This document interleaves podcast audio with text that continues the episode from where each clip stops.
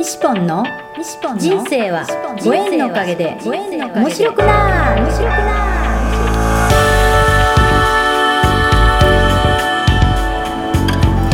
3秒で幸せ。心のユートピア。ありがとうの森ランド幸せは言葉で決まります。嬉しい楽しい幸せ。ありがとう。聞いてくれたあなたにいっぱいいいことがありますように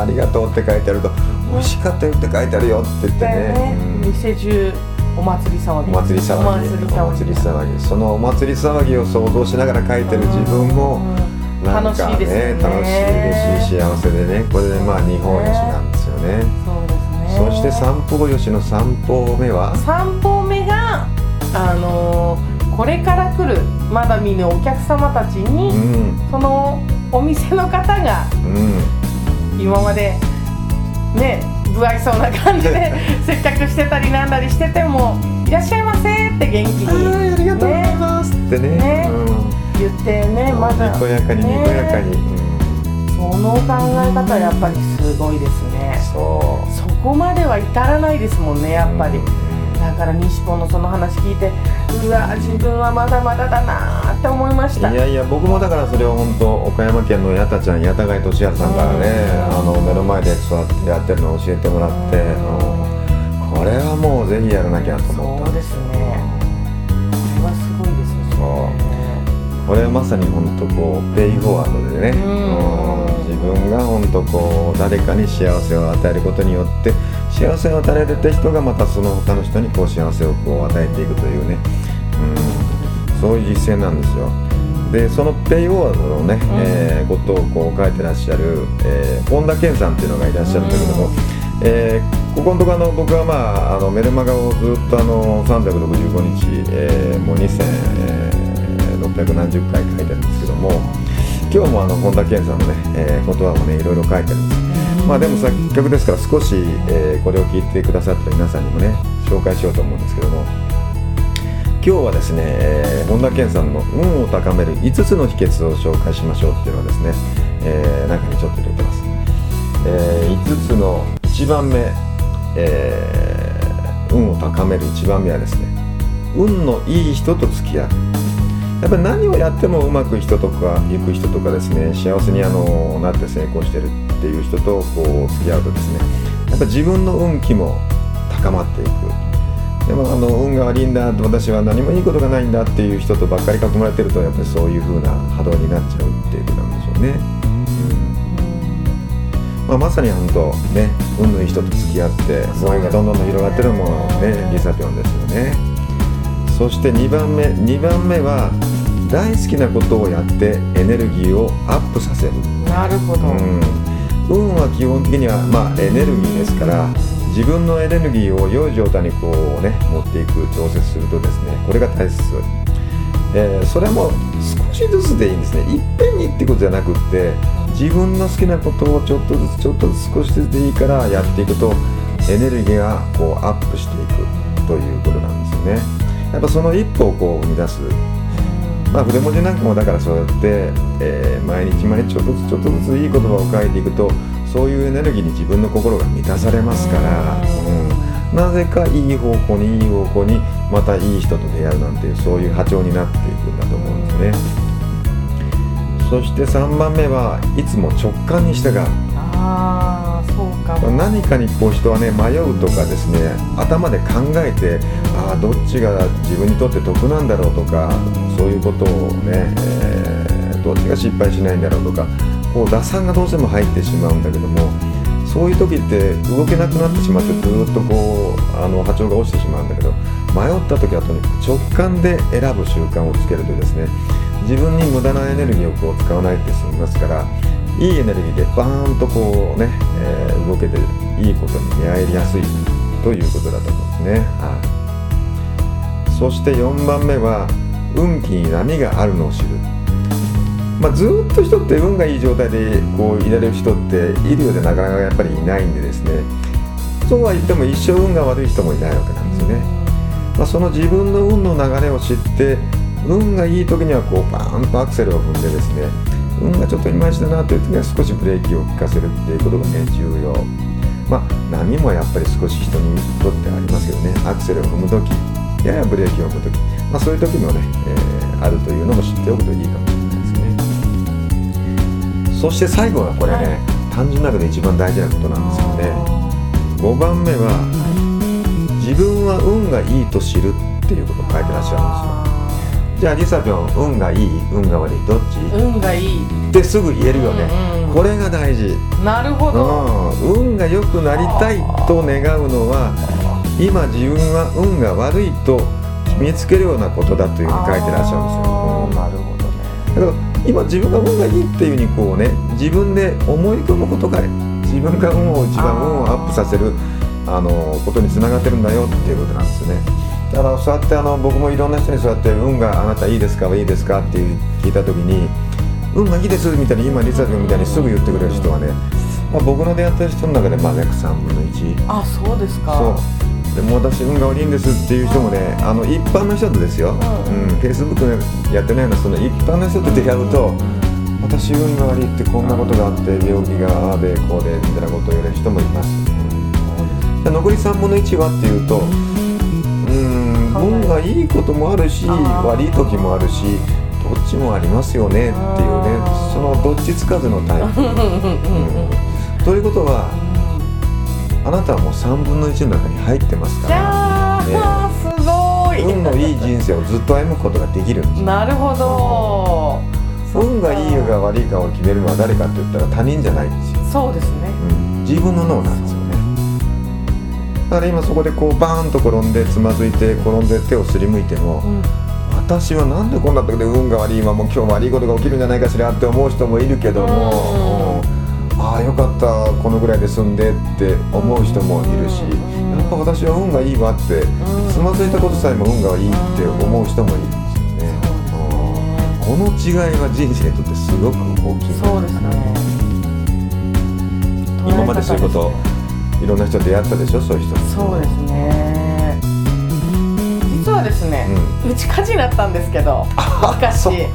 家が火事になっちゃったんで昔火事になったんですけどねちょっとねちょっとね私屋根から羽ばたいたんですよ。羽ばたくこの体格で羽ばたいたんですけど 羽ばたいたから、うん。ちょっとね腰がね破裂骨折しちゃったんですよ。え。で入院になったんですけえど、うん。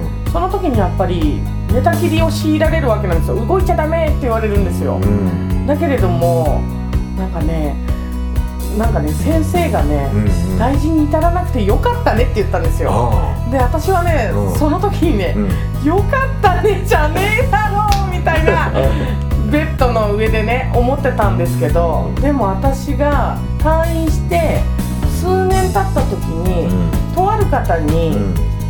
あのちょっと講演会でうん。その講師の先生が、例えば家が燃えたらっていう、うん。そういう話をしてくださったんですけど、うんその時に、うん。家が燃えた時にうわー家燃えてもう住むところも何も全部終わりだって普通の人だったら思うって、でもその先生はうわーやったー新しい家が買えるって思うようになったらほんまもんだねみたいな話をしていて。うんいやなかなか難しいなって。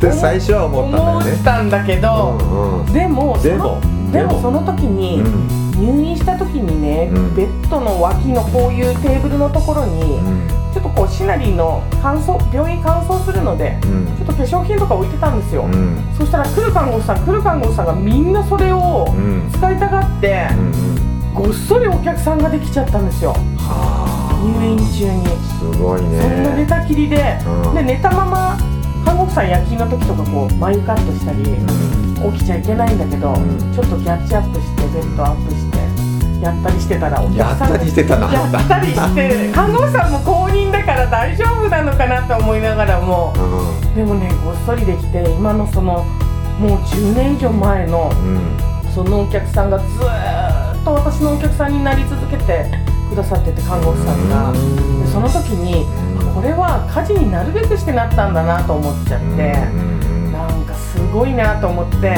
なんかちょっとそのやった家が買えるじゃないけどでもねなんか火事になってその先生の話を聞いた時も、うん。やっぱりちょっとう、んなんかちょっとやっぱりここに来れてちょっとラッキーだったかなともちょっとちょっと一瞬思った自分もいたりして、うんこんな自分が大丈夫かなってもちょっとその時思いました。はああでもそういうふうにちょっとでも感じてきっかけ与えられて、いはそうやって考えたらそうだよねって思えた時うんにピッとこうねでね宇宙とつながるい。宇宙とつながりましたね。宇宙の応援が入ってくる、ねそうですね。ギフトだったんでしょうね。そうだちょっとびっくりしちゃって私。しかもそこでね入院してる最中にそうやって、え ずっとベッドで寝てるね普通そうじゃないでもそれをなんか「え私やってあげたい」ってまたそうやってできるあなたがすごいよね。ねずっと寝てると暇ですもんね。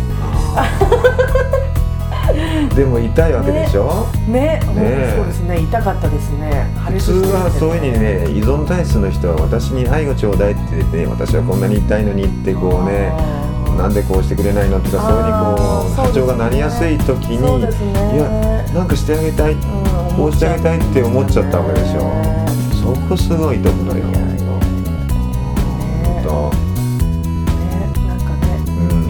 も与えると楽しいですね。うん与えるとなんか自分のそういうのも忘れて楽しくみんななっちゃいますよねだ。からそういう時って自分の痛みを忘れてる忘れちゃうんですよね。ねそれがまた楽しくてね。あなんかね、ある意味現実逃避だったんでしょうーねい。やいやいやでもねね、そうやってこう痛い痛い痛いって思ってると余計痛くなる余けども計そうなんですよね。でもそういうふうにこう違うスイッチに入ってる時は痛みも忘れてるしかえって病気も早く良くなっていくそういうスイッチが入っていくそうですねうんそ3こでヶ月かかるって言ったの1ヶ月でそうだからベッドで寝てる場合じゃないよって思ったよ。そうなるよね。そうなんですよね。うん。あっという間に退院でした。びっくりしてて先生が。それ人間の体のすごいところだね本当ね、うん、だからそうやってあの骨が折れてもがんになってもうん難病になってもどういうスイッチがそこでこうねベッドの上に入るかって大きいんだろうねどう捉えるかなんでしょうね。うん。今一瞬でやっぱり幸せになれますもんね誰でも。どんな状況でも。うん。って思いました。本当。僕は3秒で幸せになれるっていうすごいですよね。本当は1秒もかからないよそういう瞬間でも幸せになれる人はいるんだよねうん本当。火事になってねよかったねって言われた時に。ねうん。えーと思いますよね。ね。でも気づくと本当3秒であー私は幸せだったんだ。だって思いますね。これでよかったんだってなるんだよ。って思いますね。これで良かったんだって思いましたね。その時にそのこれで良かったっていう言葉に出会出会ったんですよ。佐藤康之の。あ何か過去に何かが悪いようなことが起きた時にこれで良かったって思うようにしなさいと。うん。で未来に不安をこう抱くんじゃなくてうん。どうワクワクしていくかっていうところにこう、うんあの考えを合わせなさいって言われた時にうん。そうだなぁと思って。なるほど。そこでうなずけるのがすごい。あの佐藤康之さんの難しい話で。そうですよね。本当。その若さで「うんうんそうですよね」ってうなずけるとこすごいなと思って。一本若い時その佐藤康之さんの話でやってももうシンガが何のか全然分かんなかったからねね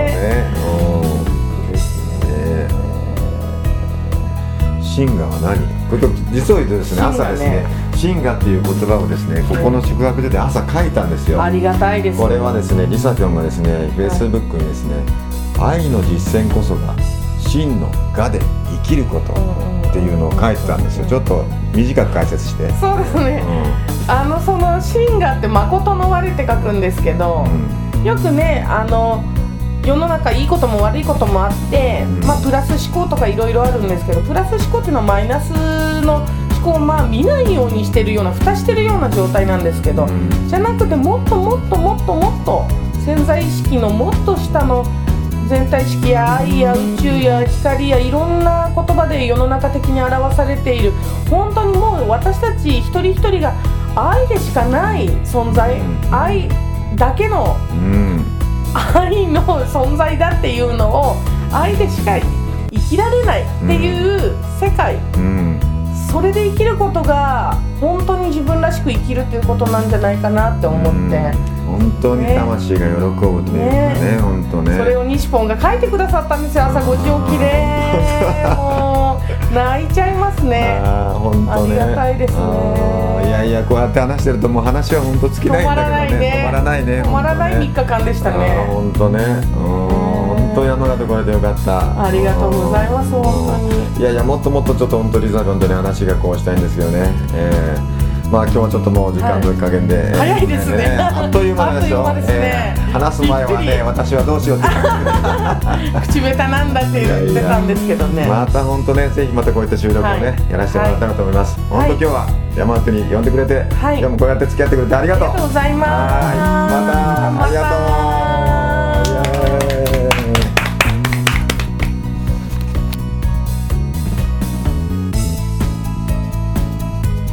3秒幸せ詩人ありがとうの森西ポンのポッドキャスト。